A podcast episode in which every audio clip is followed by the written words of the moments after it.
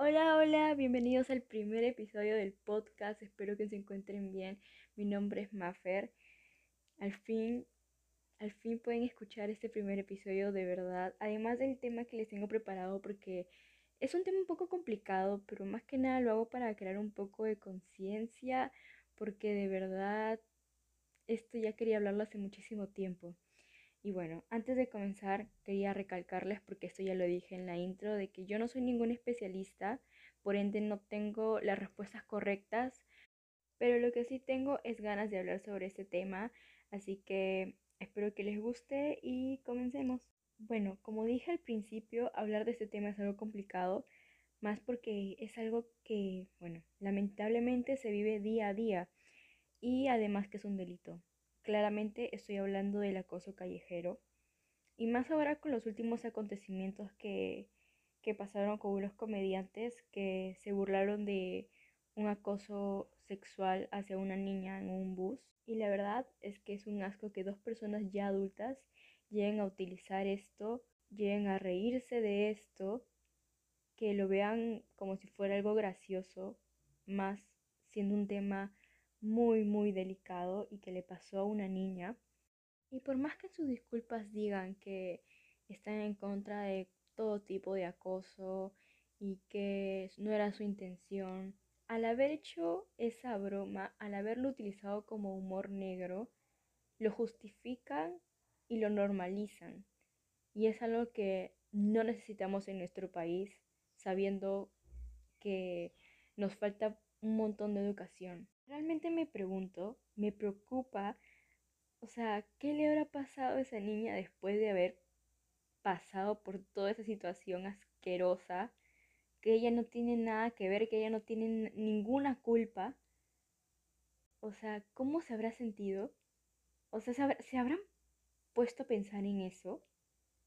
La niña habrá quedado traumada, porque cuando alguien pasa por una situación así, queda traumada de por vida y empieza a ver las cosas de diferente manera, con mucho más miedo.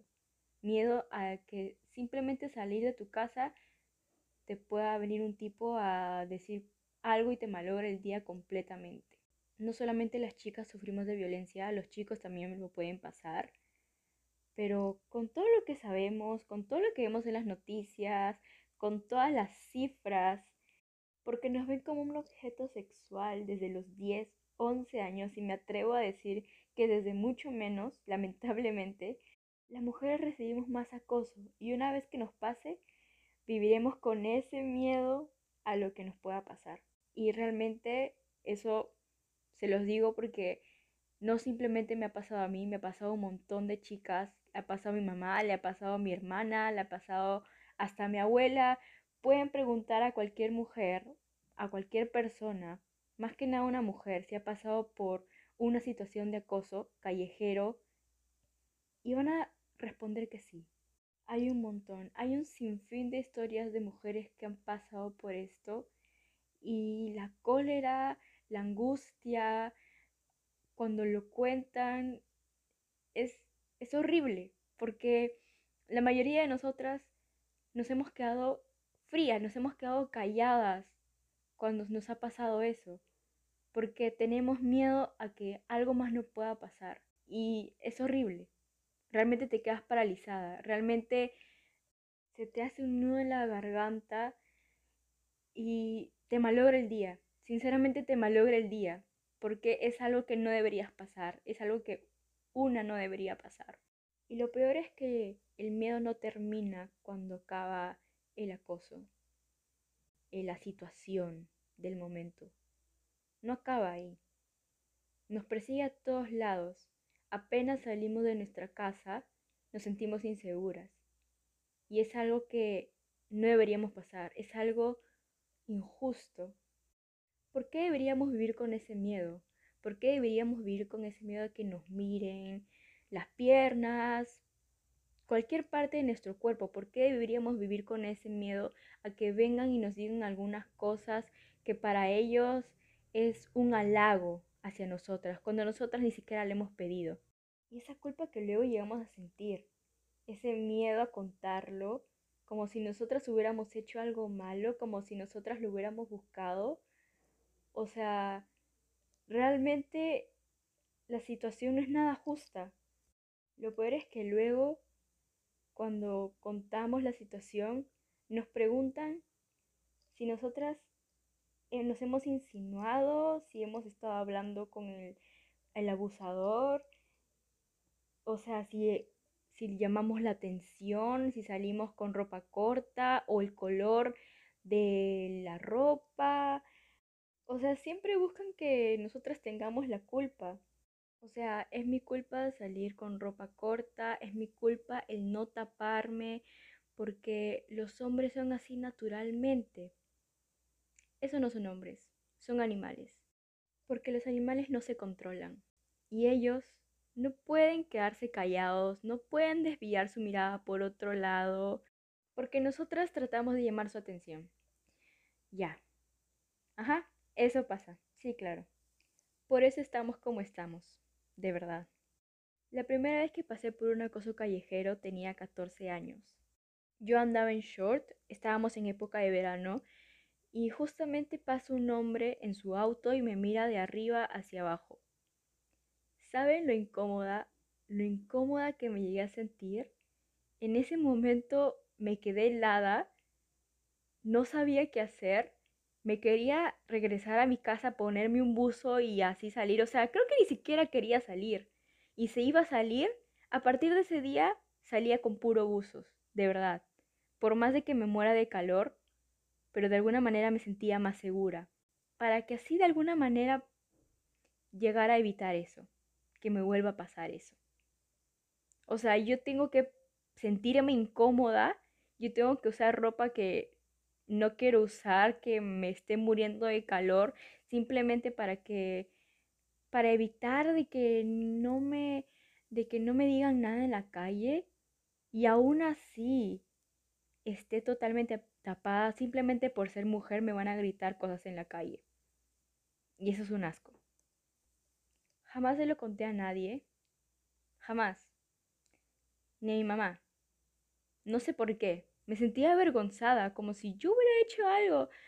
Eh, o sea, no hay lógica. La segunda vez que me pasó, tenía miedo porque duró bastante y mi acosador me estaba hablando. Me había ido al mercado con mi mamá y yo le estaba esperando afuera y justamente era, era el señor que cuidaba el mercado, el de seguridad, y empieza a hablarme, empieza a preguntarme cómo me llamo, cuántos años tengo, dónde estudio. Yo ya me empezaba a sentir incómoda. Yo dije, este señor está buscando otra cosa y no sé qué hacer. No tengo a mi mamá cerca, estoy en la calle, todas las personas pasan como si nada, justamente salió un señor y le dijo, no le estés hablando de la niña. Le dijo eso. Y yo traté de alejarme porque me sentía mal, me sentía insegura, sentía que en cualquier momento me podía pasar algo. Y justo llega mi mamá y me fui y, y me fui caminando asqueada porque no sabía cómo sentirme, ni siquiera se lo dije a mi mamá, me quedé helada, traté de actuar como si todo estuviera normal, como si todo estuviera bien. No volví a pisar ese mercado después de dos años, porque realmente me sentía asqueada. Y después de dos años se lo conté a mi mamá. O sea, ¿saben la gravedad del asunto? Y justamente se lo conté porque a mi hermana también le había pasado algo parecido, simplemente por sacar al por sacar a pasear al perro. De verdad, me pregunto, o sea, ¿qué es lo que está pasando en este país y que nadie hace nada? Que esperan a que una acabe muerta para que recién puedan hacer algo. O sea, es totalmente injusto. Y repito la palabra injusto en este podcast porque así es. Porque así es. Y así como mi historia, hay un montón más de muchas mujeres que han pasado y que de repente no han podido contar porque ahora están muertas. ¿Hasta cuándo vamos a seguir así? ¿Vamos a seguir defendiendo patas que, que normalizan el acoso, vamos a seguir defendiendo a nuestros amigos que de repente han acosado a alguna, alguna chica que conocemos y simplemente por ser nuestros patas los vamos a apoyar, los vamos a, los vamos a decir, ah, bueno, pasó una vez, pero seguro no lo va a volver a hacer. No, así no es. ¿Y qué podemos hacer nosotros? Si realmente queremos cambiar, ¿qué podemos hacer? Podemos desconstruirnos, de verdad, desconstruirnos, todos. Porque así estaríamos haciendo un favor al país a nosotros mismos, así podríamos mejorar como personas. Porque antes de mirarle las piernas a una flaca y quedarte viendo como idiota, te das cuenta que la incomodas y simplemente no lo haces. Si visualizamos alguna situación de acoso sexual, callejero o nuestra propia casa, no podemos quedarnos callados. Lo primero que debemos hacer es denunciar, es avisar, pase lo que pase. Si tu pareja te agrede física o verbalmente, psicológicamente, a denunciar, porque no podemos dejar pasar eso por alto. Algunas cositas que podemos hacer si somos o hemos sido testigos de un acoso sexual en cualquier espacio público, se puede denunciar. Podemos acudir a la comisaría más cercana Podemos llamar a la línea 100 del Ministerio de la Mujer o también podemos acudir al Centro de Emergencia Mujer, donde están para ayudarnos y que la situación que se esté viviendo no llegue a peores. Esto también lo voy a dejar en la descripción del primer capítulo por si alguien lo necesita. De todas maneras pueden buscar información. Hay un montón de, de páginas en Instagram también, en Facebook, donde pueden buscar información y de alguna manera así también poder compartirla a otras personas que tal vez lo necesiten. Así que ya para finalizar, espero les haya gustado este primer episodio y por favor seamos conscientes del contenido que consumimos y tratemos de mejorar como personas, desconstruirnos, por favor, de verdad, hace mucha falta y sería de gran ayuda. Y nada, gracias por escuchar este primer episodio. Si tienen alguna idea para cualquier otro episodio, algún tema, díganmelo yo estaría completamente agradecida. Y ya, hasta aquí llegó el primer capítulo. Gracias por escucharme. Nos vemos en el próximo. Cuídense. Chao.